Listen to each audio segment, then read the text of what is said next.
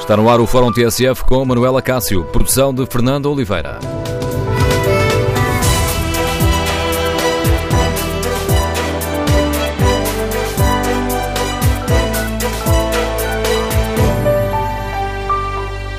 Bom dia. No Fórum TSF de hoje queremos ouvir a opinião dos nossos ouvintes sobre este momento político que atravessamos, como avaliam a comunicação ao país do Presidente da República, como avaliam a demissão da Ministra da Administração Interna e, no fundo, queremos saber, conjugando estes dois fatores, se António Costa sai fragilizado todo este processo. Número de telefone do Fórum 808-202-173, 808-202-173. 173. Se preferir, pode participar no debate online, escrevendo a sua opinião no Facebook da TSF ou na página da TSF na internet, onde pode ainda responder ao inquérito que fazemos. Perguntamos se António Costa sai fragilizado deste processo.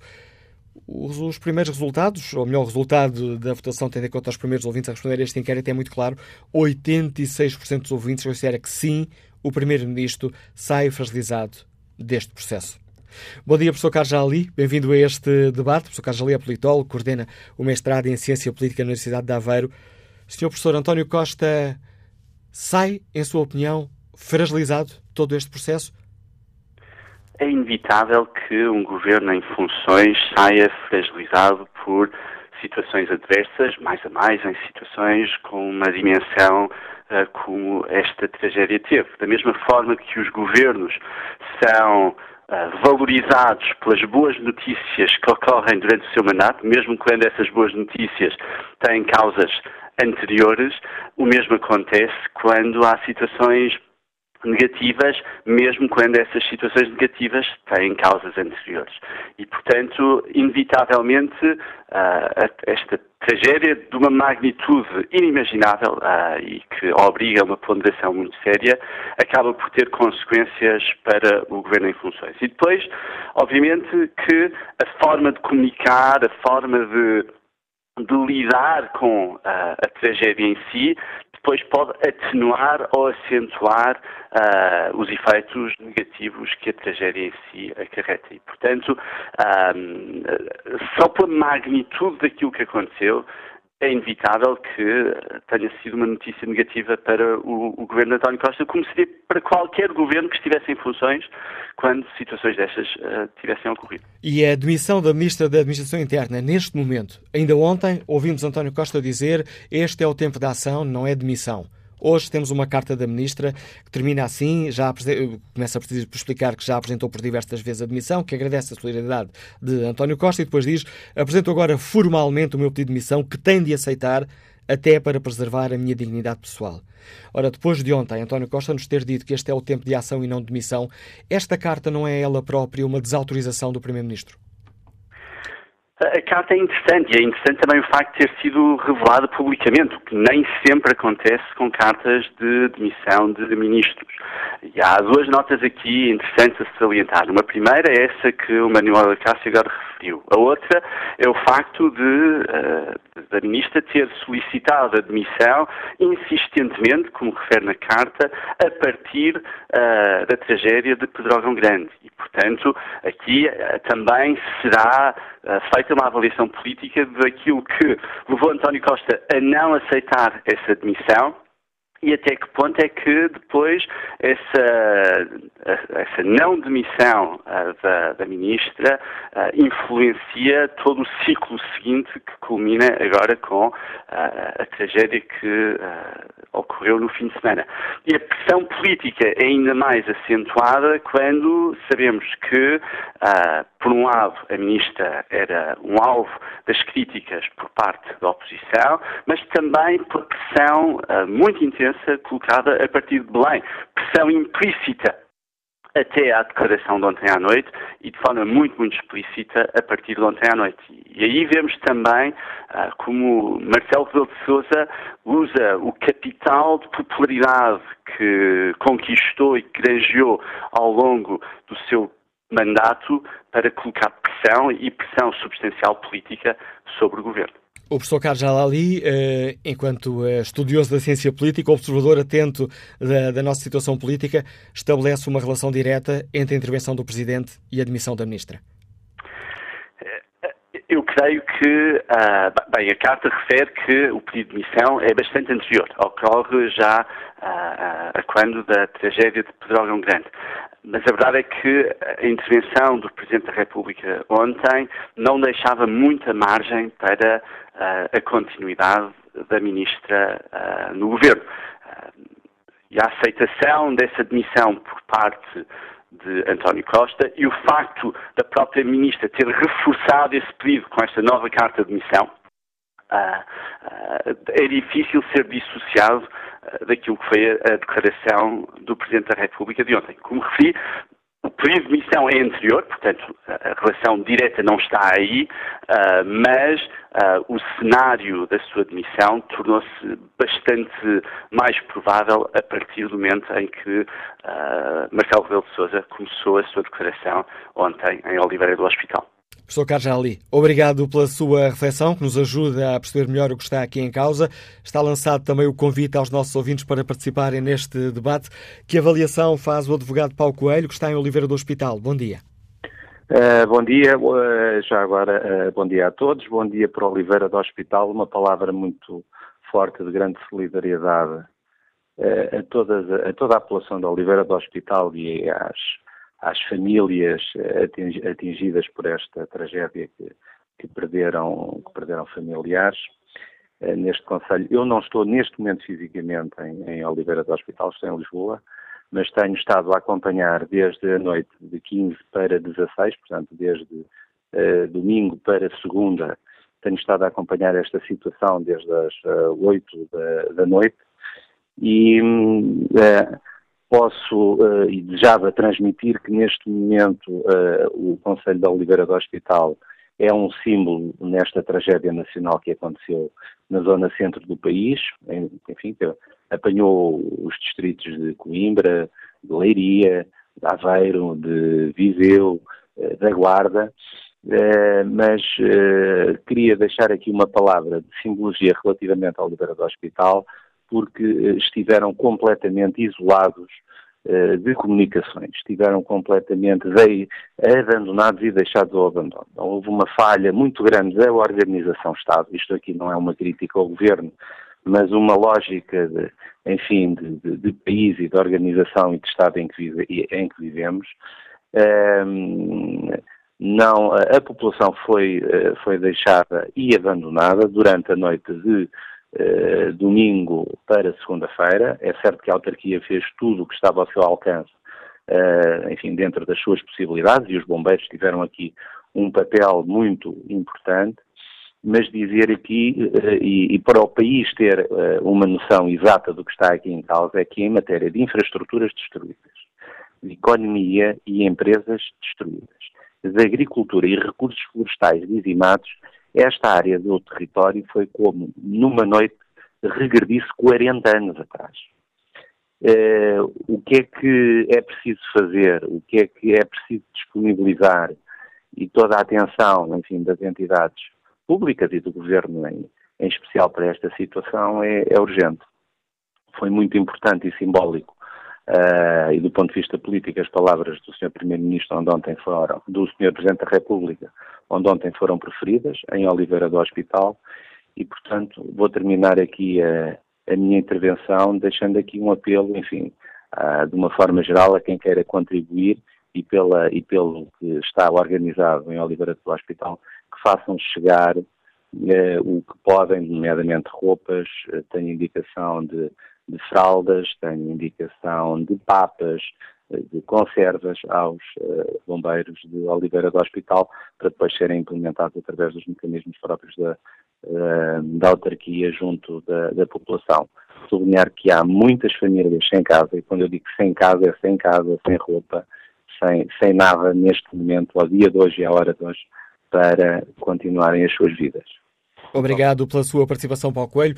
Peço aos nossos ouvintes uma grande capacidade de síntese. Temos muitos ouvintes inscritos para participar neste debate de hoje e, tendo em conta a importância do que aqui estamos a debater, convidei também os partidos para, saber, para sabermos das primeiras reações a esta demissão da Ministra da Administração Interna.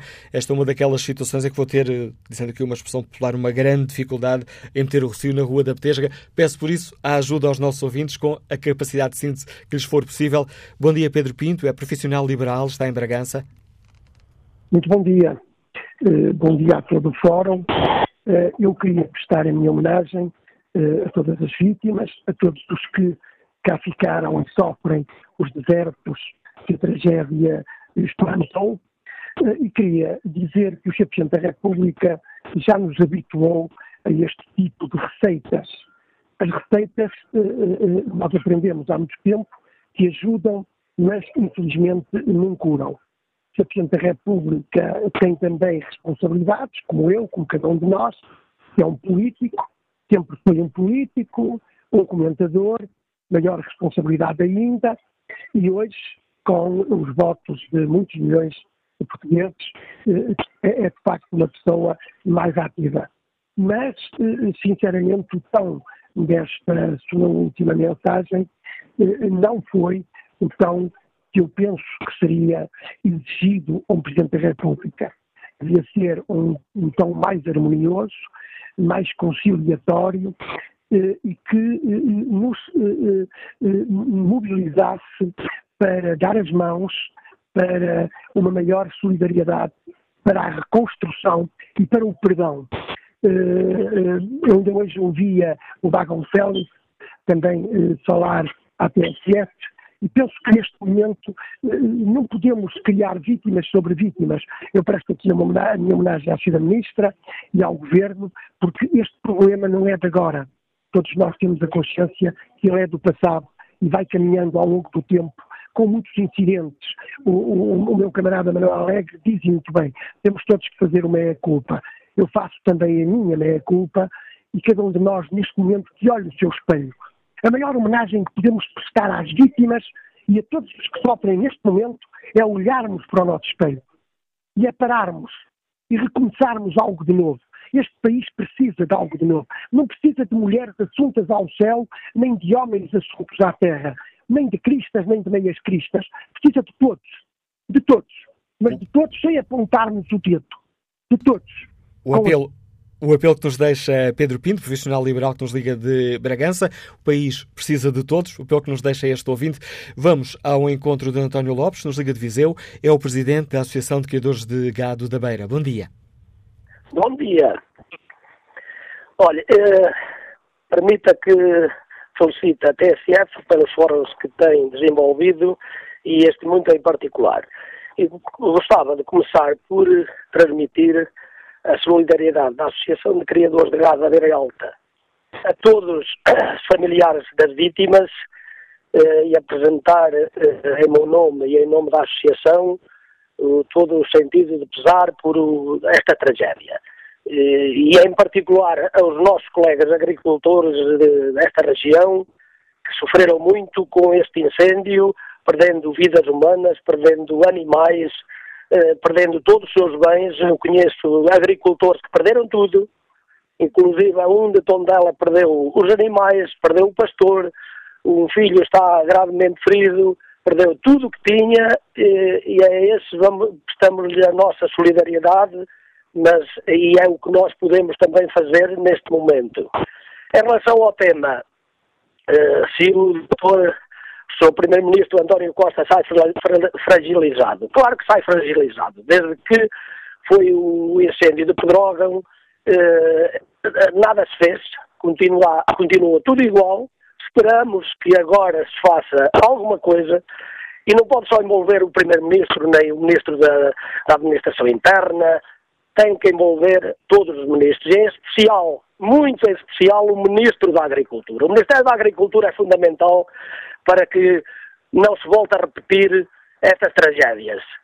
Porque o, o não uh, se terem tomado as medidas, isto já há muitos anos, no arrendamento das terras, que tanto se tem falado, no Banco de Terras, que tanto se tem falado, continuamos a, e quem está dentro do ramo da agricultura vê que continuamos a ver grandes propriedades aqui no minifúndio por limpar, por arrendar e teimosamente os senhores, porque não precisam de, de, de dinheiro, eh, não arrendam, não alugam, não cultivam e não limpam. Isso tem que ter um ponto final e se isso não acontecer, eh, claro que há tragédias como esta, porque e é pena que arderam propriedades que estavam cultivadas, mas eh, o restilho era tão grande, o feno, o pequeno feno que havia no, no solo, ardeu. Parece que a terra tinha ardido, ou, ou que a terra até a terra ardeu.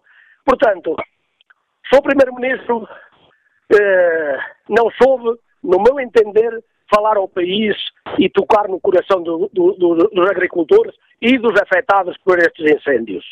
Porque veio numa, eh, na, vinha quase na desportiva eh, dizer que não era de missões, que era, que era, tomar, eh, era uma, uma altura de tomar decisões.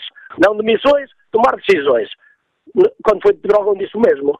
Se tivermos outra tragédia, Deus não queira que não, e esperamos todos que isto seja um ponto final, que retirem ilações aquilo que o nosso Presidente da República ontem disse, tocou em tudo que era essencial, quer na, na, na, na, reforma da floresta, quer na reforma da agricultura, porque ao falarmos da floresta estamos a falar na agricultura.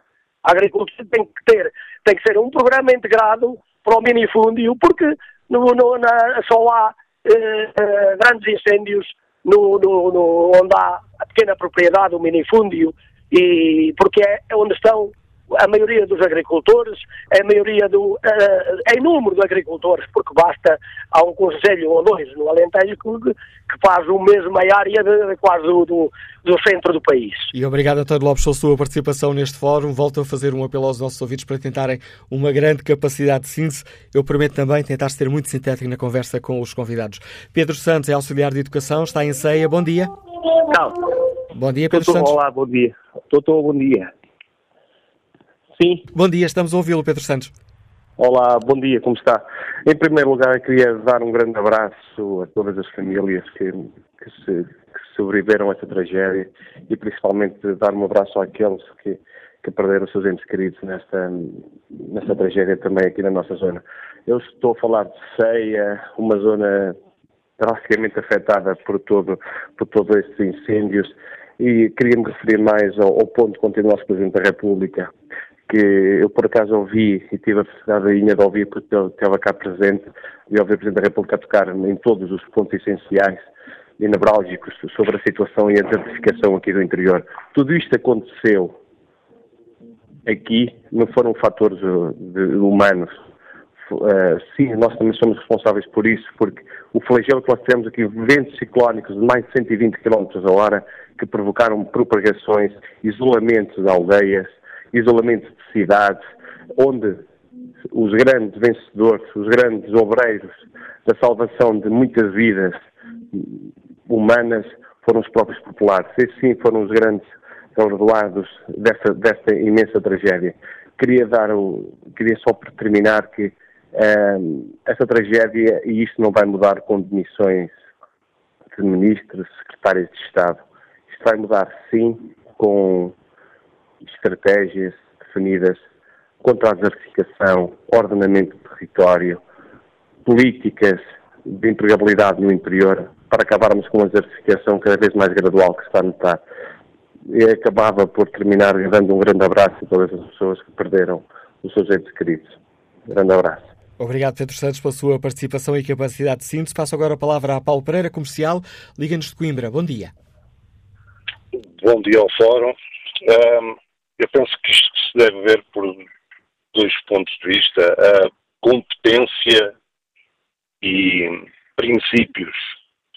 Primeiro, competência, porque quem, quem gera um, um dossiê tão complicado como este tem que ser bem assessorado e não é para vós, isto não é um trabalho para vós, é para quem sabe do que está a falar e com experiência, não é de 4 em 4 anos andarmos a mudar, quem, quem nos salva a vida.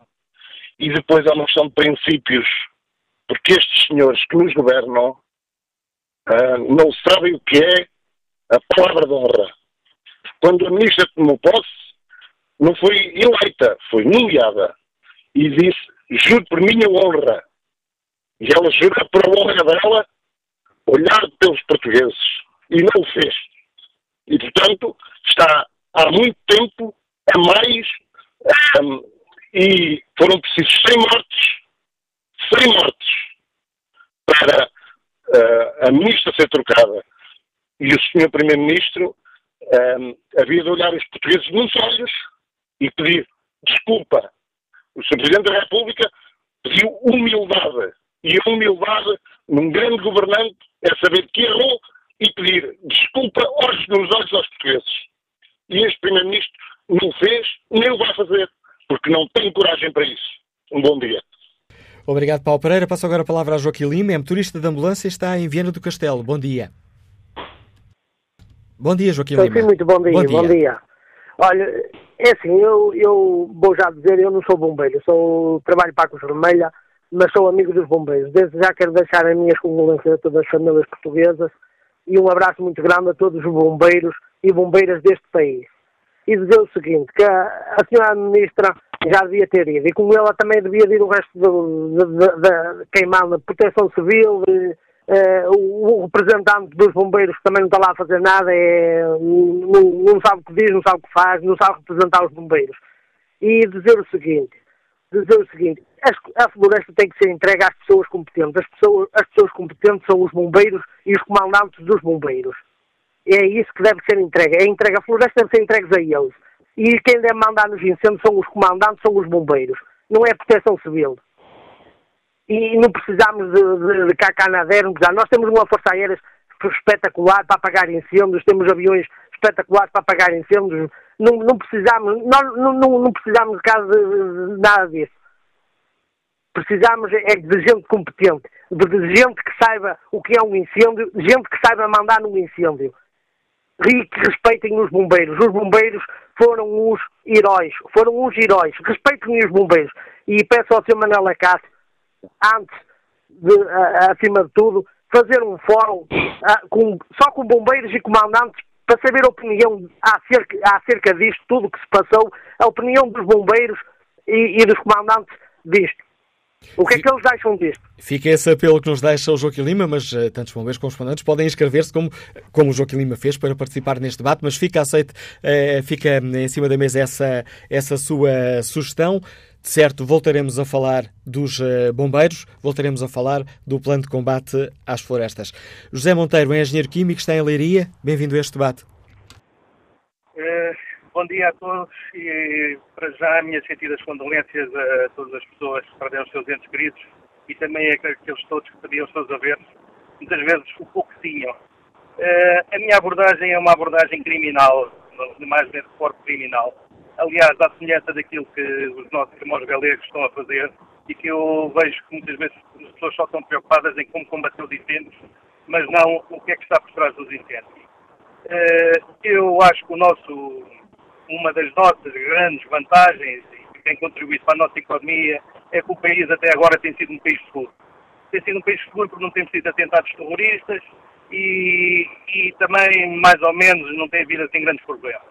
Uh, só que esta segurança está a ser toda posta em, prova, em, em causa e, e, portanto, nós temos que ter, em relação aos fogos, na minha opinião, uma abordagem, uh, uma abordagem virada para essa parte criminal. Os nossos serviços de inteligência, os nossos serviços secretos, o nosso exército, a nossa judiciária, todas estas forças têm know-how e têm que ter capacidade de encarar os incêndios como se fosse um grupo criminoso que estivesse aqui entre nós que se andassem a pôr bombas, estavam a ser muito mais bem vigiados. É essa a abordagem que eu queria vos trazer, era o meu contributo, porque pensem também nesta parte, porque é impossível que uma pessoa qualquer que se mulher anda a deitar, anda a deitar fogo às florestas e depois a seguir a juíza manda-o embora porque uh, ele mostrou arrependimento. Ou uma pessoa que se, que se embriaga e depois, entretanto, está de ressaca e a juíza ou o juiz mandam-o embora. Isso não pode ser. Não pode, não pode acontecer uma situação destas e muitas vezes essas pessoas são manipuladas por outras pessoas e pode haver outros interesses. Porque eu assisti ao Pinhal de Leiria, sou da zona de Leiria, e o Pinhal Leiria era a massa mais bem organizada do país. e, portanto, não venham com coisas dos pastores, das roçadeiras, do, dos, dos bêbados, porque aquilo foi tudo colocado, o fogo foi tudo colocado de maneira a que as coisas ardessem como eles queriam. E realmente tiveram uma grande eficiência. Só para concluir, também eu chamava a atenção para a instrumentalização da RTP.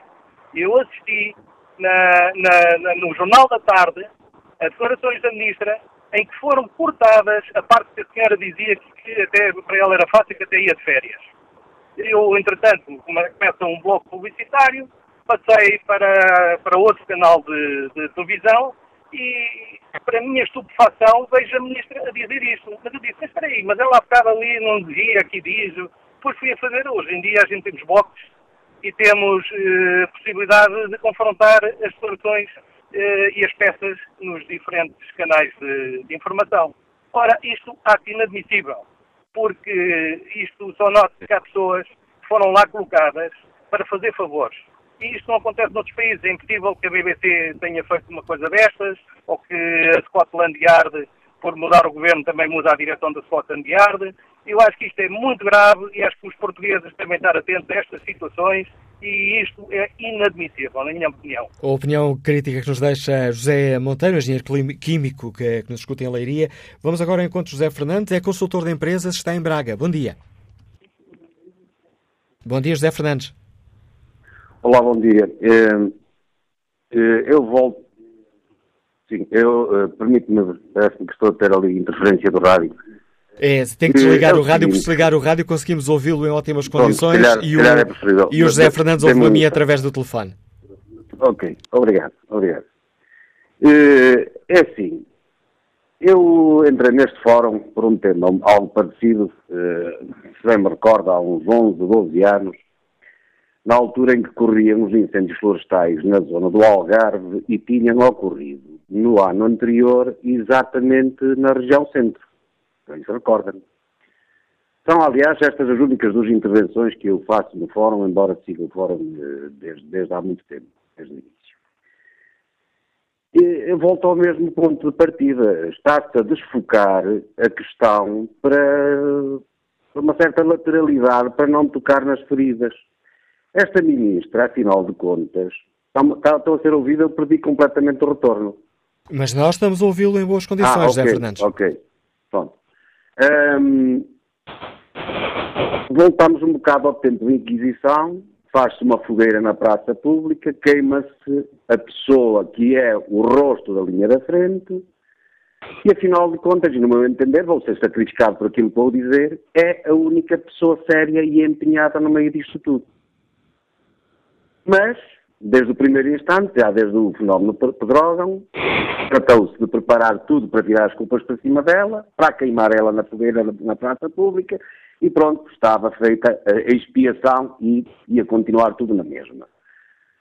As coisas prolongaram-se, quatro meses depois assistimos àquilo que assistimos, ninguém fez nada entretanto, toda a gente ficou à espera do relatório, mas também ninguém quis tocar na ferida.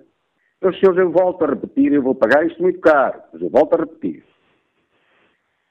Porque é que não se coloca a, foca a focalização principal naquilo que é componente da investigação criminal dos negócios que têm a ver com os licenciamentos, dos meganegócios que têm a ver com os licenciamentos e as concessões do Estado português nas várias fileiras económicas, nomeadamente das celuloses, nomeadamente da energia, nomeadamente dos negócios que estão associados à compra dos terrenos ao desbarato para fazerem plantações pagas com o dinheiro de todos nós, com ajudas públicas e assim por diante.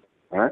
Porque é que não se investiga isso a fundo? É a pergunta que nos deixa José Fernandes, consultor de empresas que está em Braga, estendendo assim, digamos assim, a passadeira à intervenção do próximo participante, é agricultor, Liga-nos de Pinhel. Bom dia, Manuel Pereira. Bom dia. Olha, eu, não, eu quero ser muito rápido e só quero dizer duas coisas.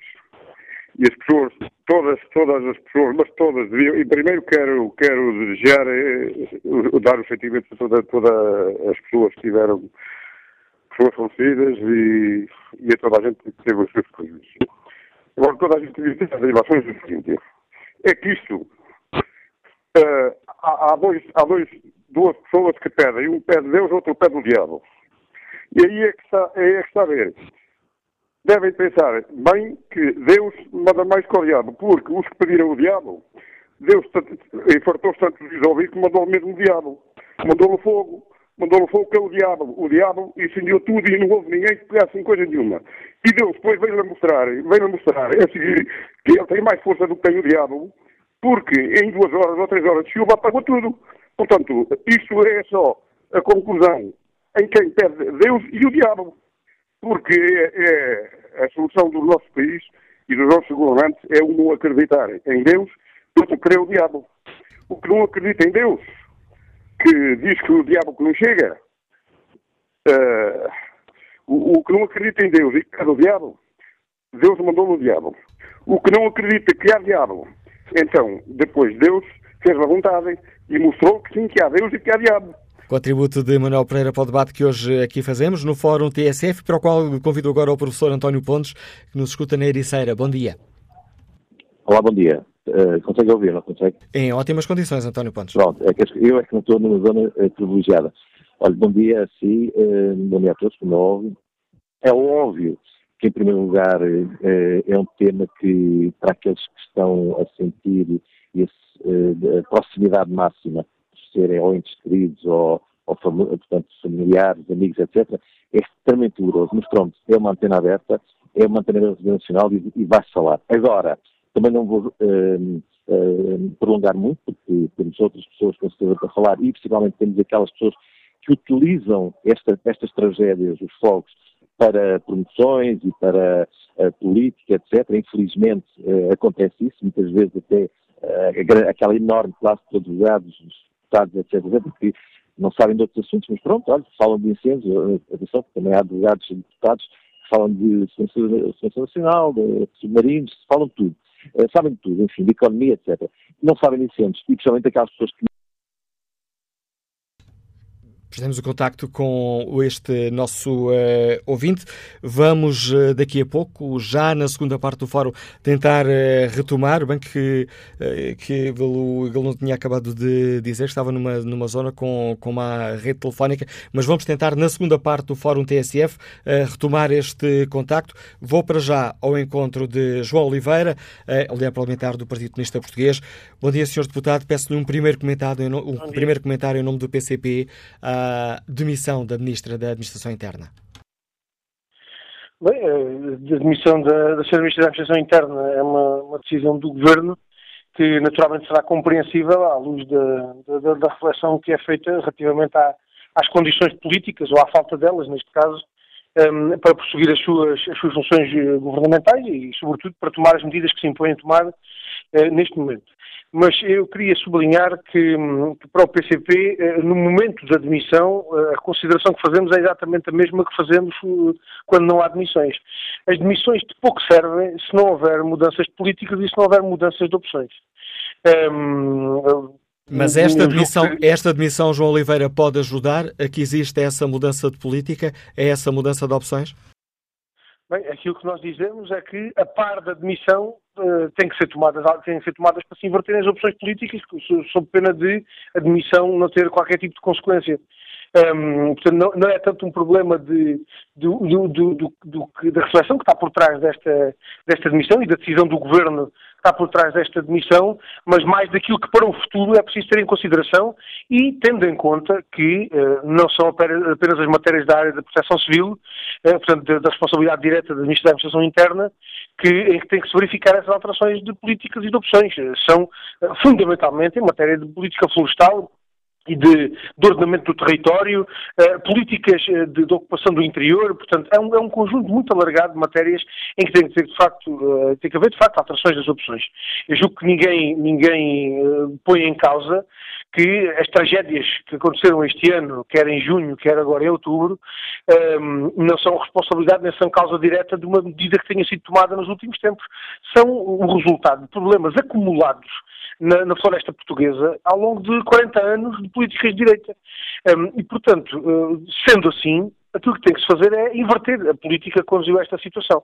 Olha, por exemplo, quando, quando tratamos de. Quando, quando tantas vezes se discute o problema da desertificação do interior. O problema, a desertificação do interior, com o encerramento dos serviços públicos, com o abandono das populações, com o isolamento em que as pessoas ficam muitas vezes colocadas uh, uh, sem familiares por perto, sem pessoas por perto que, que que possam assegurar uh, uh, redes familiares e sociais de, de, de, apoio a quem, a quem é mais idoso, por exemplo. A desertificação do interior é um aspecto decisivo para que as terras sejam abandonadas, para que não haja limpeza uh, das florestas, não, há, não haja ordenamento florestal, para que mesmo em momentos críticos haja mais dificuldade em dar resposta a catástrofes deste tipo. O problema da desertificação do interior é um problema central em toda, em todo este, em toda esta tragédia. É uma questão central e peço desculpa por interromper aqui o Sr. Racino, mas estamos uh, dois minutos do fim desta primeira parte do Fórum TSF. Gostava de saber que avaliação faz o Partido Comunista Português.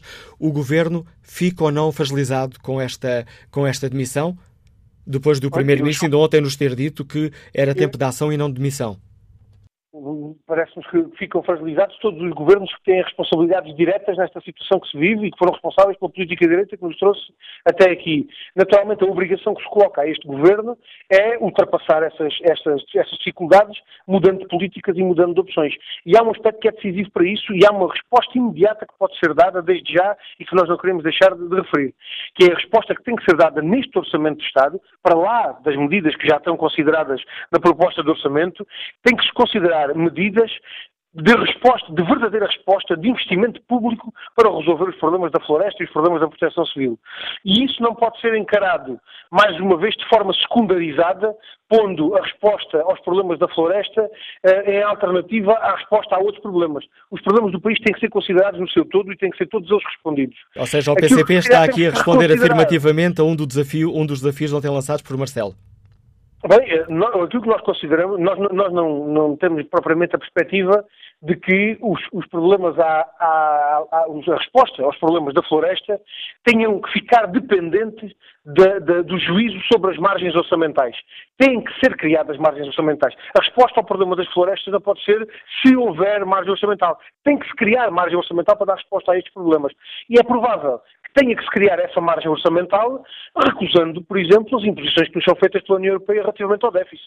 Eu julgo que ninguém compreenderia que num momento dramático como este, em que é preciso encontrar meios para dar resposta a um problema desta natureza, fossem as imposições do déficit a limitar essa resposta a um problema nacional desta gravidade e desta dimensão, e ainda que isso pudesse tornar talvez mais clara a natureza da União Europeia e das suas imposições. Mas eu julgo que essa circunstância não pode de forma alguma uh, ser colocada em termos de uh, ficarmos à espera de saber se há ou não margem orçamental para dar resposta aos problemas da floresta. Fica Tem clara... que se encontrar margem orçamental para responder aos problemas da floresta, mesmo que isso implique uh, uh, ter que rejeitar as imposições do déficit que a União Europeia nos coloca. Fica clara essa questão. Gostava de saber, Sr. Uh, Deputado João Oliveira, se o Partido Comunista Português já decidiu como é que irá votar a moção de censura ao Governo. Nós, a apreciação que fizemos, já ontem foi divulgada. Nós consideramos que esta, esta proposta de moção de censura apresentada pelo CDS é apenas uma manobra parlamentar que visa apenas objetivos políticos e partidários e aquilo que nós consideramos que é essencial é uma mudança de políticas e uma concentração nas medidas e nas opções que permitam mudar essas políticas e não satisfazer objetivos políticos e partidários do CDS. Ou seja, vai votar contra? É, a apreciação que temos feita é esta relativamente ao sentido de voto, obviamente, no momento em que tivemos uma, uma apreciação coletiva mais alargada, falaremos. Mas isso significa que pode não ser um voto contra? Pode ser uma abstenção? Não, eu julgo que uma apreciação desta dificilmente deixará de ser um voto contra, mas, mas portanto a apreciação que temos feita para já é esta, não há, não há um sentido definitivo. Aliás, ainda nem conhecemos o texto da moção de censura, mas com uma apreciação destas, obviamente, dificilmente não será um voto contra.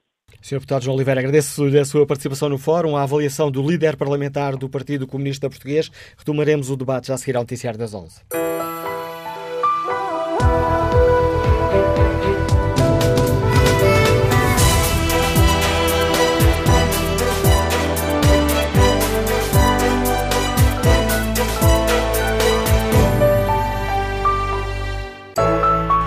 Fórum TSF, segunda parte, edição de Manuela Cássio, produção de Fernanda Oliveira.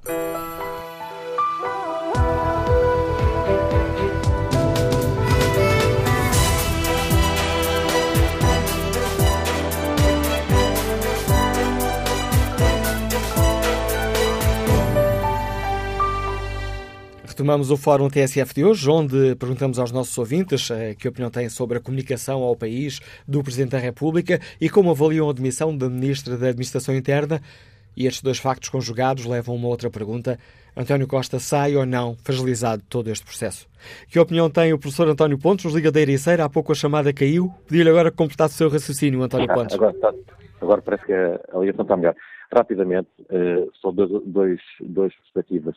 Uma perspectiva tem a ver com tudo que está à nossa volta. E a nossa volta, do seu ponto de vista de jornalistas, políticos, etc., ouvirem o, uh, aquilo que o, uh, o povo diz, o que é que se ouve. Eu há poucos dias, são, são duas notas, há poucos dias eu estava no, no, no banco do hospital e ouvi exatamente um, um condutor de ambulância, de um bombeiro, dizer que estava à espera exatamente das horas agora para, para, para, continuar a, a, fazer a casa, porque todos os anos tem esta, esta verba. Atenção, mas isto, eu sei que eles são, são voluntariosos, não é voluntários, são voluntariosos, porque há negócio, dizer, Basta ver os salários do, da proteção civil, etc, etc, que vieram nos jornais, aqueles salários dos habitantes. Isto é um mega negócio. Ou, por exemplo, ainda há bem poucos dias eu estava numa empresa que deixou a área de eletrónica para se dedicar a equipamentos para, para fogos.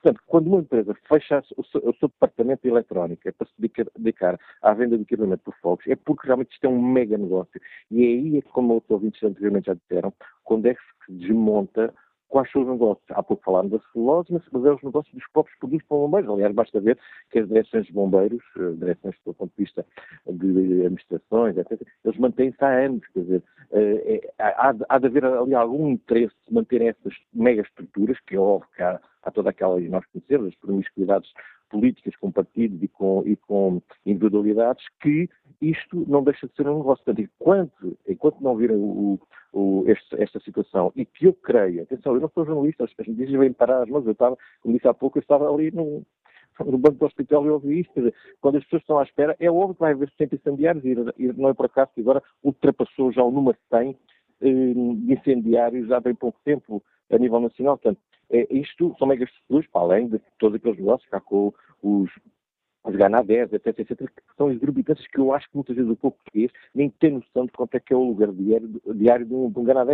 E isso não podem esconder. É óbvio que na época baixa de, onde não há incêndios, epá, eles vão ter que arranjar, um dia vão aparecer em janeiro incêndios, porque o negócio não pode parar. E é essa, é essa não digo abrir de olhos, mas quer dizer, é essa, essa alerta que as pessoas têm que ter noção de como é que é, como é que funciona a estrutura por trás dos negócios. Repare o que está a acontecer na Galiza, que logo no, no, fim de semana anterior disseram que eh, em 19 ou 20 incêndios, 17 eram de origem criminosa, porque lá o negócio também, também existe, não é só em Portugal. Agora tem aqui as entidades já a pensar, como se utiliza agora a expressão, o tal terrorismo que tem a ver com, com este aspecto, mas o terrorismo tem a ver com a parte económica. Esse é que vai estar sempre a, a, a sobreviver, que é a parte económica. Obrigado, Bom António dia. Pontes, pela participação neste Fórum TSF. Peço aos ouvintes que estão em linha um pouco mais de, uh, de paciência, porque importa neste momento ir ao encontro do dia parlamentar do Bloco de Esquerda.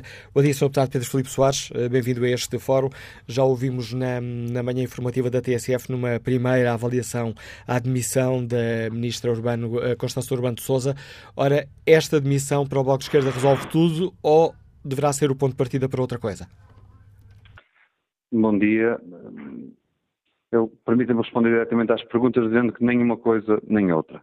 Uh, o ponto de partida para a necessidade de uma alteração profunda no modelo de funcionamento da proteção civil, na forma como nós pensamos o ornamento da floresta, como estruturamos o planeamento florestal com a defesa das populações e planos de, a criação de planos de prevenção verdadeiramente eficazes e como depois se organiza o combate uh, aos fogos. O ponto de partida para tudo isso deve ser a reflexão sobre o que aconteceu neste ano, sobre o que aconteceu ao longo dos últimos anos e nada mudou, mesmo mediante áreas ardidas gigantescas. E esse é que é o ponto de partida de um país que exige aos poderes públicos e políticos que não olhem agora para o futuro achando que tudo vai continuar como está com a admissão de uma ministra eh, e que o problema depois se acabará por resolver. O que nos tem provado a realidade é que as alterações climáticas são reais, nos batem à porta, que já não é possível uh, fazer uma reprogramação uh, que passa apenas e só pela replicação do que vem de trás, mantendo os mesmos períodos, mantendo os mesmos dispositivos, mantendo os mesmos planos de, de, de resposta. Ora, as alterações climáticas, o período de seca que tivemos, o, o, facto desse período de seca estar muito para lá dos, dos tempos até previstos. Nós tivemos na primeira quinzena de outubro tempo que parecia mais da segunda quinzena de julho. Uh, todas essas uh, realidades e o facto de somarmos uma área ardida gigantesca e mais de 100 mortes em 2017 devem exigir de nós mais do que tem sido feita e esse para nós é o ponto de partida. É claro que uma uh, admissão agora, da Ministra, como já dissemos, era inevitável face a todo este uh, processo. A sua aceitação por parte do Primeiro-Ministro também era inevitável no contexto político uh, existente. Agora, mudar os rostos, mudar as caras para manter as políticas é uh, persistir no erro que já custou vidas e que uh, tornará a trazer tragédias à nossa porta nos próximos anos, se não mudarmos de facto profundamente a estrutura da forma como funciona a proteção civil. Que avaliação faz o Bloco de Esquerda? Tem contribuído eh, para é um dos pilares de sustentação desta solução eh, governativa, negociando caso a caso, votação a votação no Parlamento. O, o Primeiro-Ministro Mário Costa sai fragilizado deste processo? Sai com uma enorme exigência de olhar para o futuro com os olhos diferentes do que nós tivemos nestes últimos dois anos. Nos últimos meses, no primeiro semestre deste ano, tivemos um debate na Assembleia da República sobre a forma de gestão florestal. E nessa matéria foi possível darmos alguns passos no sentido correto, mas era possível termos ido mais longe, não houve foi vontade para lá do Bloco de Esquerda, uh, nesse relacionamento com o Governo, de dar esses passos mais fortes que os que, que os que demos.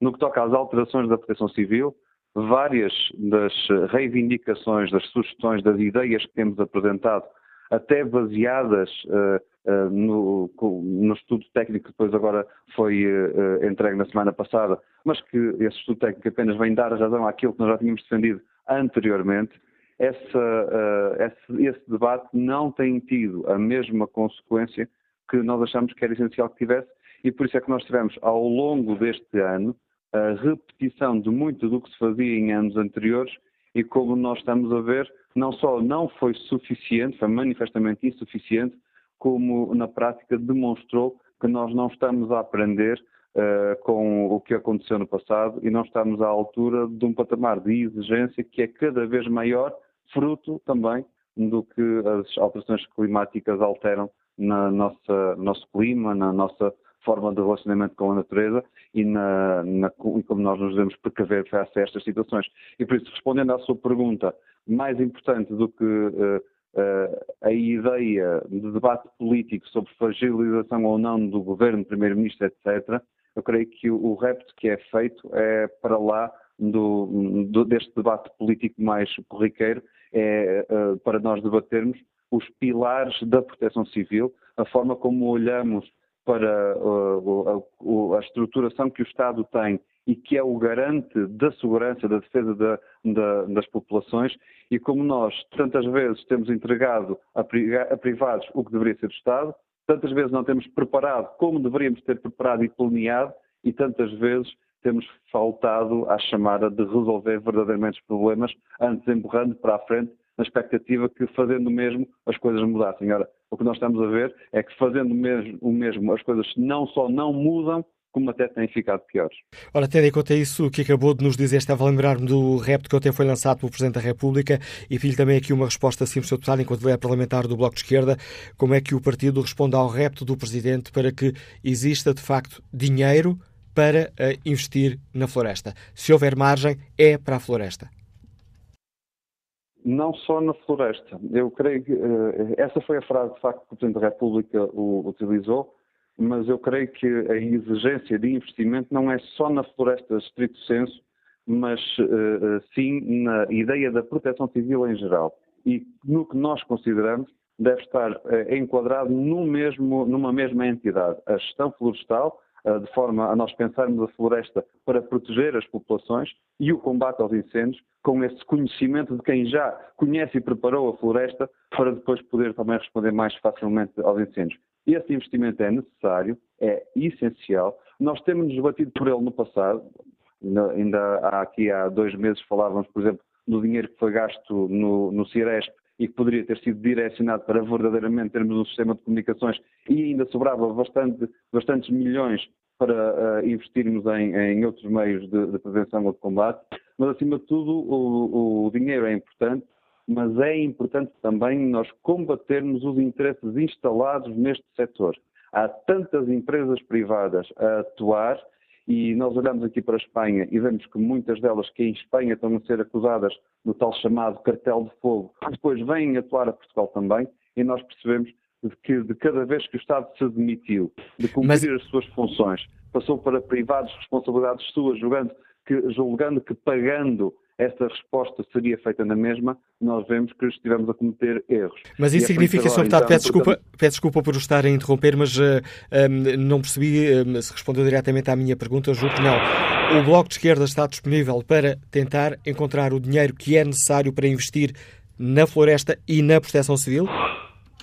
A resposta direta e inequívoca é sim, sendo que nós, e esta é a parte importante também da resposta, sendo que não estamos disponíveis para continuar a deitar dinheiro fora, como nós vemos assistir várias vezes, com, o, com negócios que parasitam a proteção civil em Portugal e que, para além de nos custarem dinheiro, custam também uh, em meios operacionais, na capacidade de resposta, e por isso, sim, é preciso mais dinheiro, sim, nós estamos disponíveis para fazer esse caminho, sentar à mesa e ver as possibilidades para dar esse dinheiro, mas sim também é necessário repensar profundamente a forma como a, proteção civil está estruturada e só juntando todos estes, uh, todas estas perspectivas é que é possível verdadeiramente termos uma solução que seja a resposta para os problemas que o país enfrentou.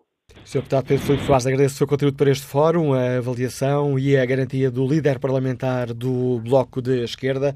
Uh, está disponível para uh, debater esta questão um aumento de meias para as áreas essenciais desde que esse aumento de, de, meios, esse aumento de verbas, uh, não seja para um, entregar ao, de, ao negócio do fogo. Agradeço ao advogado José Oliveira, que nos liga de Ponta Barca. Começo por pedir desculpa por estes longos minutos de espera, José Oliveira. Olá, muito bom dia, bom dia ao auditório. Apenas para uma pequena reflexão sobre esta matéria que tem a ver com os incêndios e toda esta confusão política que se gera em torno Já agora, José Oliveira, peço desculpa por interromper. Esqueci-me de dar aqui conta aos nossos ouvintes de uma informação eh, que acaba de nos chegar e é uma informação importante. É que a maior parte do armamento que foi roubado em Tancos foi encontrado. A informação já foi confirmada pela TSF junto à Polícia Judiciária Militar. Este armamento foi encontrado na região da Chamusca durante a madrugada. Não foram feitas detenções. O caso está em segredo de justiça, eh, pelo que a fonte da Polícia Judiciária, contactada pela TSF, não adianta para já mais detalhes. Pedindo desculpa por esta interrupção, porque tinha esquecido de dar esta informação aos nossos ouvintes, que julgo que também é importante. Peço-lhe agora para nos ajudar a refletir sobre esta situação política que atravessamos. Essa, essa informação última hora que acabou de dar só vem relevar um pouco mais a confusão que existe na segurança e naquilo que o Sr. Presidente da República ontem falou, que os portugueses estão cada vez mais desacreditados e que o Estado tem, que o Estado tem falhado sistematicamente na sua missão de defender e assegurar a segurança de todos os portugueses. E isto não resulta apenas e só da condição política do governo, resulta de uma série de décadas de, de falta de coordenação a este, a este nível, mas tem-se acentuado nos últimos tempos e não é por acaso que o atual governo alterou 20 das 36, dos 36 comandos distritais da, da Proteção Civil, incluindo a própria cúpula da Direção Nacional, a Autoridade Nacional da Proteção Civil. Uh, muitas vezes, nós infelizmente temos verificado essa situação, que muitas vezes estas nomeações não, não refletem a tecnicidade e exigência do ponto de vista profissional para uh, o exercício destas funções, mas apenas e só o compromisso político. E eu julgo que essa é a grande falha que este governo tem feito em relação a esta matéria, em, que relativiza todo um conjunto de situações que são verdadeiramente escandalosas em relação à condução dos trabalhos técnicos para preparar o país para este tipo de situações. A este, a este propósito, ainda há pouco estive a ouvir uh, com atenção as palavras do Sr. Deputado uh, Pedro Soares, eu, do Bloco de Esquerda, e aquilo que, enquanto português, uh, solicitava e pedia aos responsáveis políticos, independentemente do seu quadrante partidário, é que houvesse um mínimo de coerência naquilo que se tem vindo a defender ao longo dos anos. Uh, e julgo que neste momento quer o Bloco de Esquerda, quer o Partido Comunista, numa missão de apenas ir só olharem à questão partidária, acho que podiam ser um pouco mais coerentes com aquilo que defenderam ao longo dos últimos anos uh, nesta matéria, nomeadamente de assumir responsabilidades políticas. E julgo que estas situações uh, exigem um pouco mais de atenção, um pouco mais de reflexão a nível parlamentar, a nível do governo sobre esta matéria e a esse respeito julgo que as palavras do Sr. Presidente da República, que ontem disse que era necessário um novo ciclo, com quem, quando, como, julgo que essas palavras deixam em xeque claramente o Sr. Primeiro-Ministro António Costa, eh, nomeadamente na sua missão enquanto defensor primeiro dos interesses de Portugal eh, no geral, digamos assim, sendo certo que esta questão uh, da proteção civil é de extrema importância e tem sido, tem sido relegada uh, desde o início uh, para segundo plano. E os resultados estão aí à mostra. E obrigado, João Oliveira, pelo seu contributo para esta reflexão. Ora, certamente por esta altura alguns dos nossos ouvintes já estarão pensado então não ouvimos o PSD e o PS, não convidámos para este fórum? Claro que convidámos. O PSD ainda não respondeu ao nosso convite. O Partido Socialista respondeu afirmativamente. Estava combinada a entrada na primeira parte do fórum da Secretária-Geral Junta do Partido Socialista, Ana Catarina Mendes, mas até este momento, 11h30, apesar do que estava combinado, Ana Catarina Mendes não manifestou ainda disponibilidade para participar nesta reflexão. Julgo que devo esta informação aos nossos ouvintes, eh, porque eh, são, de facto, os maiores partidos eh, portugueses. Vamos agora escutar uh, Paulo Santos, é agente da Proteção Civil, Liga-nos de Pombal. Bom dia. Ora, estou sim, muito bom dia. Uh, a minha participação aqui no, no fórum era só para, para tentar centralizar o, o cerne da questão e por mais que se fale, o cerne da questão tem a ver com a falta de patrulhamento efetivo das florestas. No interior do país, a Força de Segurança responsável pelo, pelo patrulhamento está desfalcada. As viaturas estão obsoletas, há falta de, de efetivos para o patrulhamento. Uh, os acessos às aldeias muitas vezes são desconhecidos. E continua-se aqui a brincar, continua-se aqui a brincar aos incêndios florestais. Isto vai continuar a arder. Daqui a pouco tempo estamos no, na época das chuvas, Deixa-se falar nos incêndios e o reforço do, do, dos meios no interior do país vão continuar a deixar de existir. Era só este o meu, meu, pequeno contributo. Muito obrigado. E obrigado pelo seu uh, contributo, Paulo Santos, uh, deste, no contributo deste agente da Proteção Civil que nos liga de Pombal. Vamos até Sintra para escutar o músico Helder Santos. Bom dia. Olá, muito bom dia e obrigado pela oportunidade mais uma vez que me dão para participar no fórum.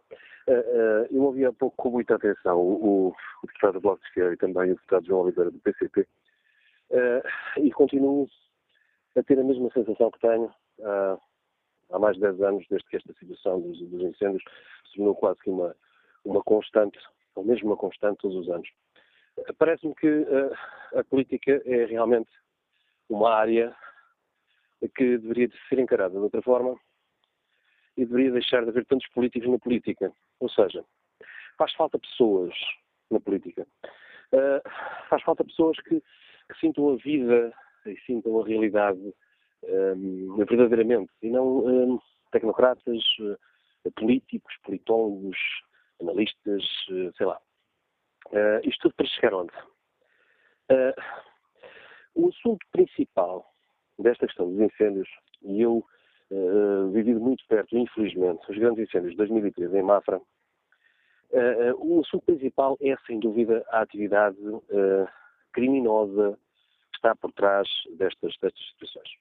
E, e, eu continuo a ouvir os políticos, os analistas, os, os, sendo políticos, sendo analistas políticos ou analistas sociais, ou seja o que for, continuo a ouvir-nos falar sempre da mesma coisa há que encontrar responsáveis na área política, há que haver conclusões políticas disto, conclusões políticas daquilo, há que haver mudanças nas políticas, mudanças nas formas, na estrutura, na estrutura da, da proteção civil, disto, daquilo outro, mas nunca se chega àquilo que, na minha modesta opinião, e, e, e, tenho ouvido, penso eu, na, na, na, opinião das pessoas, não dos políticos, mas das pessoas que vivem a realidade dia a dia, eh, é necessário ir ao fundo e ao cerne da questão, que é quem é que está por trás disto? Quem é que, quem é que lucra verdadeiramente com esta situação dos incêndios? E, e, e, não vale a pena continuarmos a massacrar Uh, como eu ontem ouvi alguém dizer, uh, o, o, o, maluco, o maluquinho que, que, que, está de ressaca, ou que se separou da mulher, ou que, ou que percebeu que era traído pela mulher e de repente agarra no bidão de gasolina e no isqueiro e vai para o meio da mata e desata a pegar fogos. Mesmo que isso aconteça, é, é, é, e mesmo que haja um maluquinho que vai fazer isso para o meio da mata, é preciso perceber quem é que instigou ou quem é que paga, inclusivamente ao maluquinho, para ele fazer isso. Portanto, é preciso pôr, é preciso haver vontade, e por isso é que eu digo que é preciso haver pessoas na política, porque há demasiados políticos. Tem que haver mais pessoas, mais gente, mais gente humana, para, para, para conseguir deslindar e descobrir, destapar todo este sistema que está instalado há décadas em Portugal.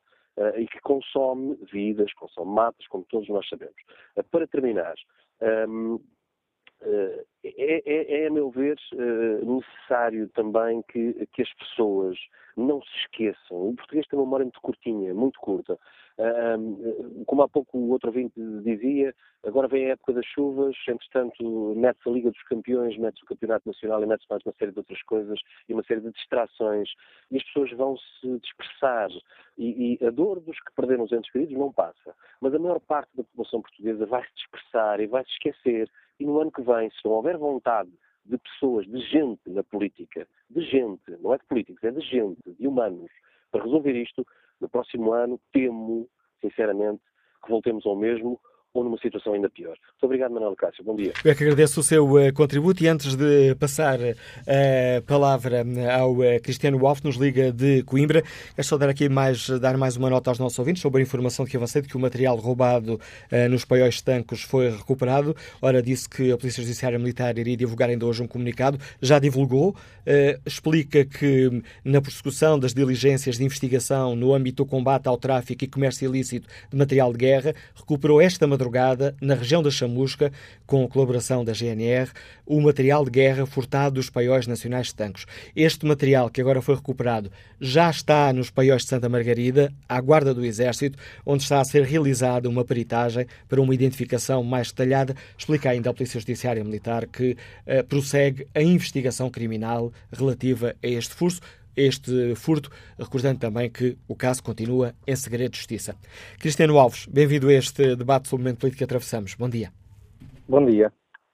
Um, eu tinha algumas coisas para, para falar em relação ao, aos incêndios, uh, sobretudo porque também sou da opinião que, que demissões não, não, não vão resolver uh, o assunto. A grande questão do nosso país é que não se investe na prevenção e, e depois de ir atrás do problema, aí o dinheiro já aparece. Não há, não há dinheiro para a prevenção, mas há dinheiro para o combate aos incêndios. Não se percebe também como é, que, como é que as queimadas são denunciadas e nada acontece. Não se percebe como é que há pessoas que denunciam que as faixas de segurança dos 50 metros das infraestruturas são denunciadas e nada acontece. A brisa tem que ser criminalizada, basta ver, e, e a Ascendi, uh, basta ver nas imagens de Padrogam, uh, aquelas imagens tristes de, de onde morreram tantas pessoas, a, a, imensidão de árvores ao lado da, das estradas eh, é assim. Os contratos são feitos, essas empresas ganham dinheiro, têm que cumprir com as suas obrigações. Alguém tem que fiscalizar este tipo de coisas. Uh, isto de, do lado da, da, da, prevenção que eu acho que é, que é, que é o pior. Uh, depois, mesmo no combate aos incêndios, uh, é extremamente ineficiente. Os próprios bombeiros, que são as pessoas que andam no terreno, os comandantes dos bombeiros queixam-se há anos, há anos, que este modelo de proteção civil não funciona.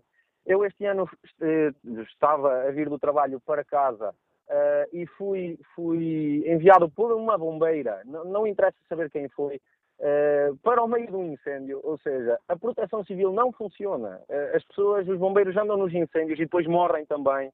Uh, e não sabem, uh, na realidade, o que é que andam lá a fazer. Os comandantes distritais, que é como funcionam agora nos grandes incêndios, uh, são comandantes distritais que, que, não conhecem as áreas, são pessoas que, mu há muitos comandantes dos bombeiros que dizem que não sabem o que é um incêndio na, pronto, na sua concepção. Como é que uma pessoa assim vai saber comandar? Como é que uma pessoa assim vai saber para onde enviar os meios humanos? Depois, o que, o que existe também muito na nossa sociedade hoje em dia é muito ruído. Eu convidava as pessoas, antes de comentarem, antes de dizerem uh, alguma coisa, a pesquisarem sobre os assuntos. a, a, irem procurar, a fazerem contas, porque há muita gente que fala dos aviões, há muita gente que fala da Força Aérea. Eu sou contra, sou contra a, a aviação privada a defender os fogos, mas eu consigo perceber um político porque, a curto prazo, é muito eh, mais barato alugar uh, o combate de, de, dos aviões do que ter os próprios aviões. Agora eles têm que arranjar uma solução porque o combate privado, que eu sou contra, abre o precedente de que alguém tenha interesse em que haja incêndios. Obrigado. Uh, depois, deixe-me só. Pensei que já, tinha, que é pensei que já tinha terminado, Cristiano. Peço-lhe uma grande um capacidade de síntese. Uh, que eu acho que é o principal também ponto, que é o povo. As pessoas queixam-se queixam-se muito, e a minha casa, e o meu terreno, e a minha fábrica. Mas eu convido toda a gente a ir ver fotos no Facebook, a ir ver as imagens da televisão, a ir ver o que quer que seja dos incêndios e essas próprias pessoas não limpam as áreas ao pé das suas casas. E os bombeiros têm que estar a proteger as casas das pessoas em vez de estarem a, a combater os incêndios. É importante, importante educação do povo para que saiba agir pre previamente antes dos incêndios e nos próprios incêndios. Uh, as pessoas têm que ter consciência que não é só no momento do aperto que, que têm que chamar pelos bombeiros e que as pessoas também têm responsabilidades. E há muitas, muitas fábricas, muitas casas, uh, muitos terrenos que não cumprem com a, com a legislação. E os bombeiros, infelizmente, uh, nunca vão chegar para tudo. Obrigado, Cristiano Alves. Vamos ao encontro de Simão Machado, empresário, está nas Caldas da Rainha. Bom dia. Bom dia, Manuela Cássio. Obrigado pela, pela oportunidade de, de, de, estar no vosso fórum. Uh, sendo possível, eh, estou atento ao fórum. Uh, só para me apresentar, ou pelo menos para perceberem o que é que, da maneira que eu vou dizer as coisas, das certezas que eu tenho. Eu fui bombeiro voluntário em Passo de Agos durante 20 anos. Uh, cheguei a ser segundo comandante daquela corporação. e fui piloto de helicópteros em várias empresas de meios aéreos e estive em seis épocas de combate a incêndios florestais. Isto é só para que as pessoas percebam uh, daquilo que eu vou dizer. Uh, uh, eu estive lá, eu vi, pronto. Uh, a 19 de julho enviei uma carta ao Presidente da República, a 4 de agosto enviei outra carta ao Presidente da República e dia 28 de agosto enviei uma carta à, à, Ministra. nada houve de resposta e a única coisa que eu pedia era 20 minutos, 30 minutos para com o meu currículo, com aquilo que eu vi, com aquilo que eu sei, tentar que uh, as pessoas percebessem de imediato o que é que era preciso fazer. À vossa pergunta, obviamente, tenho que responder como é evidente, se o Primeiro-Ministro sai fragilizado, fragilizado, é evidente que sai, por vários motivos. Primeiro, porque a Ministra já tinha pedido admissão e não foi aceito, e agora não houve outra solução. Desde já quero dar um grande abraço aos bombeiros voluntários deste país, porque, estatisticamente, nós sabemos que são 90% dos operacionais que estão no terreno. São padeiros, são engenheiros, são uh, médicos alguns, são várias pessoas, são jornalistas eventualmente, que têm a sua profissão e que voluntariamente, seja uh, dentro do déficit ou não, eh, portanto, uh, são eles que lá estão. Em relação à NPC, já se falou tudo o que se tinha a falar sobre a NPC. Não é um problema deste governo, não é um problema desta ministra. Isto tem corrido. Eu há, há 20 anos que andamos a dizer a mesma coisa. O anterior, o anterior ouvinte que participou, pura e simplesmente disse uma realidade. Ouçam os comandantes, ouçam quem anda lá no chão, porque esses é que realmente apagam os fogos.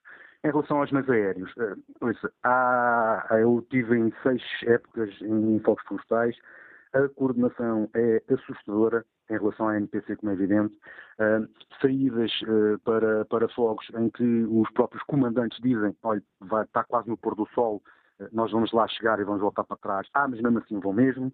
Ainda ontem, ainda ontem, um piloto estava a sair para um combate de incêndios sem coordenadas, Portanto, não há coordenadas para o piloto, o piloto sabe que é para ali e vai para ali. Portanto, tem que haver uma mudança rápida. Porquê é que eu digo que sou Primeiro-Ministro sem fragilidade? Porque de, no, no, na primeira catástrofe, digamos assim, este ano, hum, não se fez nada e eu estou convencido que se podia ter feito alguma coisa. Do imediato é difícil, como é evidente, mas uh, para além daquilo tudo tem que se fazer em termos estratégicos e, e políticos e, e, mudar tudo em termos florestais, mas aí eu não sou especialista, portanto nós temos vários especialistas, por exemplo nesta comissão que foi, que foi, que foi agora deste relatório, uh, temos vários especialistas e eu conheço alguns uh, de nome e, e, eles, está lá escrito tudo o que, o que se deve fazer, mas em termos de meios aéreos e em termos de bombeiros, há muita coisa que se podia fazer. E obrigado, é... Samuel Machado, pelo seu conteúdo. Peço desculpa por eh, estar a atalhar o seu raciocínio. Estou aqui muito condicionado já pelo tempo. Tenho ainda muitos ouvintes inscritos. Uh, gostava de dar ainda a palavra a alguns deles. E tenho também já em linha uh, o deputado Correio, vice-presidente do uh, CDSPP. Deputado, bom dia. Bem-vindo a este Fórum TSF. Gostava de começar por perceber se, apesar da admissão da ministra da Administração Interna, o CDS mantém a moção de censura ao Governo.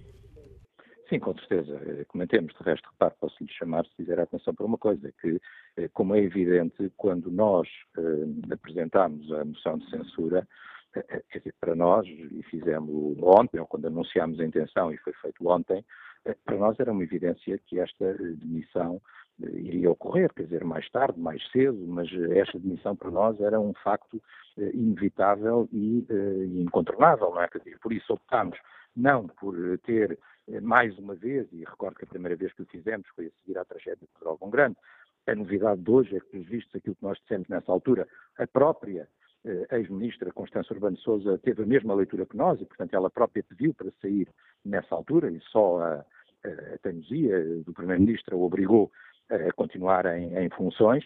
Eh, portanto, quer dizer, nós ontem não viemos pedir a admissão do ministro, isso para nós de resto era um facto mais ou menos incontornável. Podia ser hoje, podia ser amanhã, podia ser no sábado, quando fosse o Conselho de Ministros, nós viemos pedir uma moção de censura. Até porque Lembro também que, na nossa leitura política, quando o Sr. Primeiro-Ministro eh, assumiu que não haveria admissões, que não haveria alterações e que iria manter tudo igual, foi dito por nós, e foi dito por nós, eh, frente a frente, na cara do Sr. Primeiro-Ministro, num debate quinzenal pela Presidente do CDS, a doutora Assunção Cristas, que se não houvesse admissões, toda a responsabilidade, a partir daí, seria do próprio Primeiro-Ministro, coisa que o Primeiro-Ministro assumiu. Portanto, a responsabilidade é do Primeiro-Ministro, é o Primeiro-Ministro e a liderança do Governo que está em causa.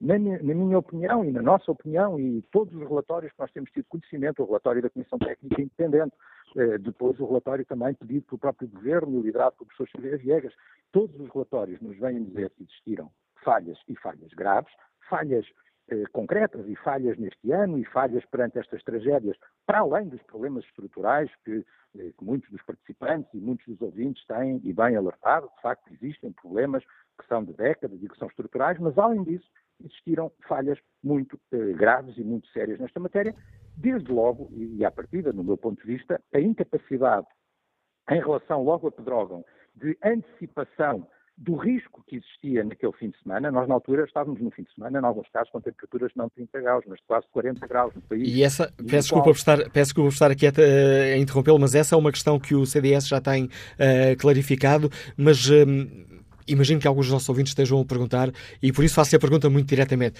para que é que serve uma moção de censura que está chumbada? Bom, vamos ver se a moção de censura está chumbada, mas a moção de censura tem, curiosamente, essa foi a interpretação também eh, ontem, e só posso louvar por isso, na, na, na, intervenção muito relevante do Sr. Presidente da República, que, pelos vistos, levou, entre outras coisas, o Sr. Primeiro-Ministro a perceber aquilo que ele até agora não tinha conseguido ainda perceber, que esta demissão teria que ocorrer, mas disse também, e bem, na minha opinião, que esta moção terá sempre um efeito clarificador do ponto de vista político, quer dizer, porque eh, nós teremos que saber, não pode haver aqui forças que são eh, simultaneamente da crítica e do apoio ao governo. O governo vai ter que se definir, vai ter que dizer o que é que quer, vamos saber com quem é que conta e, sobretudo, a moção de censura, mesmo que o seu efeito não seja esse, a moção de censura é a expressão parlamentar e institucional de uma crítica ao governo. E nós, no CDS, uma das coisas que ponderamos, como é evidente, é se uma falha tão grave como esta, e era aquilo que eu estava a falar há pouco, mas que de facto tem razão, já é conhecido a nossa opinião sobre essa matéria.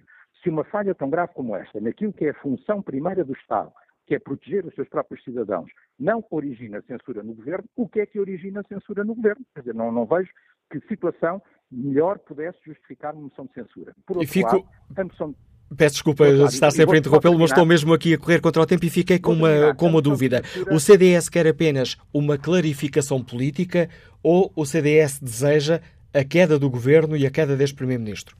Quem apresenta uma moção de censura deseja a queda do governo. O que eu estou é a responder à pergunta que me fez, quando me diz, mas se ela não for aprovada. Se ela não for aprovada, ainda assim levará clarificação. E mais do que a clarificação, levará a que, no ponto de vista institucional, político e parlamentar, exista uma expressão que representa a indignação de muitos portugueses com aquilo que aconteceu no país e que não é aceitável que aconteça num país moderno da Europa no século XXI.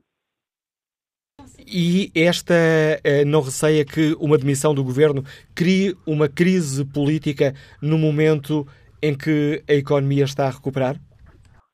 Não, não, não, isto não tem a ver com a economia, tem a ver com nós considerarmos que este governo é incompetente, que este Primeiro-Ministro foi incompetente e que este governo não lidou e não consegue lidar com áreas fundamentais, designadamente com áreas que têm a ver com a defesa, com a segurança e com a soberania. É isso que determina esta mesma moção. Se o governo cair, se nós consideramos que o governo é mau e é incompetente, qualquer solução que venha a seguir só pode ser melhor. Obrigado, Sr. Deputado Telmo Correia, Vice-Presidente do CDS-PP, deixando aqui clara a intenção do partido derrubar o governo. Fica também essa afirmação. Veremos se esta moção de censura está ou não chumbada. Bom dia, Maria Souza, é funcionária pública, escuta-nos em Almada. Bom dia. Bom dia. Bom dia, Sr. Manuel Cássio. Uh, eu agradeço-lhe o dar voz aos portugueses.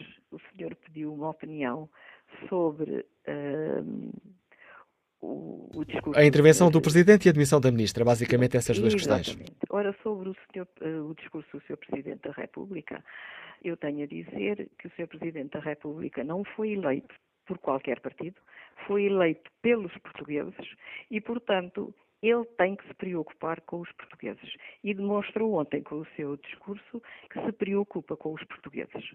E, portanto, isso dá-nos uma grande tranquilidade. Em relação ao Sr. Primeiro-Ministro, o que eu tenho a dizer é que, num momento crucial de grande aflição para o país, o Sr. Primeiro-Ministro eh, foi de férias.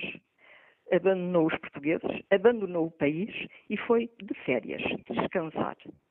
Quanto à admissão da senhora ministra, uh, a senhora ministra bastava ouvi-la falar para perceber que a senhora uh, não estava preparada para um lugar tão importante como este. E o grande mal deste país é que não só a senhora primeira uh, senhora ministra se vê pela sua por toda a tua atuação que não estava preparada, como muitos outros, nós vimos que dizem uh, coisas que nós ficamos uh, completamente estarrecidos, como é que há uh, pessoas com tanta responsabilidade que dizem o que dizem. Há pessoas que dizem que não vale a pena as demissões. Vale sim, porque nos lugares têm que estar pessoas preparadas, pessoas competentes. Portanto, essa demissão é muito importante e muitas mais serão importantes para que os cargos sejam ocupados por pessoas competentes. Portanto, é isso que eu tenho a dizer e tenho que lhe agradecer eh, a oportunidade que me deu. Eu é que tenho que agradecer o contributo dos ouvintes que diariamente nos ajudam a refletir sobre questões que, de uma forma ou outra, dizem respeito à nossa vida em sociedade e que exercem também, desta forma, o seu direito cívico a intervir na vida do país. Olho aqui agora o debate online. Márcio Fernandes diz que, ou melhor, escreve que a comunicação do Presidente da República peca por ser demasiado branda. Deveria ter anunciado a dissolução da Assembleia e isto comprovou-se logo a seguir ao discurso, quando o líder do Partido Comunista Português veio falar em manobras parlamentares. No Parlamento não se irá discutir e escrutinar a atuação do governo que permitiu esta tragédia, mas sim o aproveitamento político da situação. Costa irá oferecer contrapartidas aos seus amigos da Geringonça. Vamos ver quanto subirá o salário mínimo e, no final, sai a rir da moção de censura. Daqui até às eleições, já ninguém se lembrará dos mais de 100 mortos vítimas da incompetência e prepotência deste governo. Ana Bessa Vieira escreve que a ministra fez bem admitir-se, claro que não tem culpa direta do que aconteceu, mas devia ter acautelado os meios necessários quando se viu que o calor era para continuar, porque não instruiu as forças de segurança a reforçar a ideia de limpeza das matas, perto das casas, estradas e respectiva fiscalização. Se isto acontecesse para o ano, escreve Ana Bessa Vieira, podíamos alegar que a memória é curta, mas com a tragédia que aconteceu logo no início do verão, era para este governo ter agido fortemente na prevenção, com campanhas sobre os metros que devem ser limpos perto das casas e das estradas. A terminar, resta-me apenas olhar ainda aqui o debate online com o inquérito que fazemos aos nossos ouvintes. 75% dos ouvintes que responderam à pergunta que colocámos na página rádio e internet consideram que António Costa, sim, sai fragilizado deste processo. Não escutámos neste fórum o PS nem o PSD, apesar de os termos convidado. O PSD não aceitou o convite, não irá fazer declarações antes do debate parlamentar desta tarde com o Primeiro-Ministro. O Partido Socialista aceitou o convite. Ficou combinado que a secretária-geral junta do PS, Ana Catarina Mendes, entraria na primeira parte do fórum, mas até ao fim, não houve disponibilidade da secretária-geral junta do PS para participar neste debate que hoje aqui fizemos.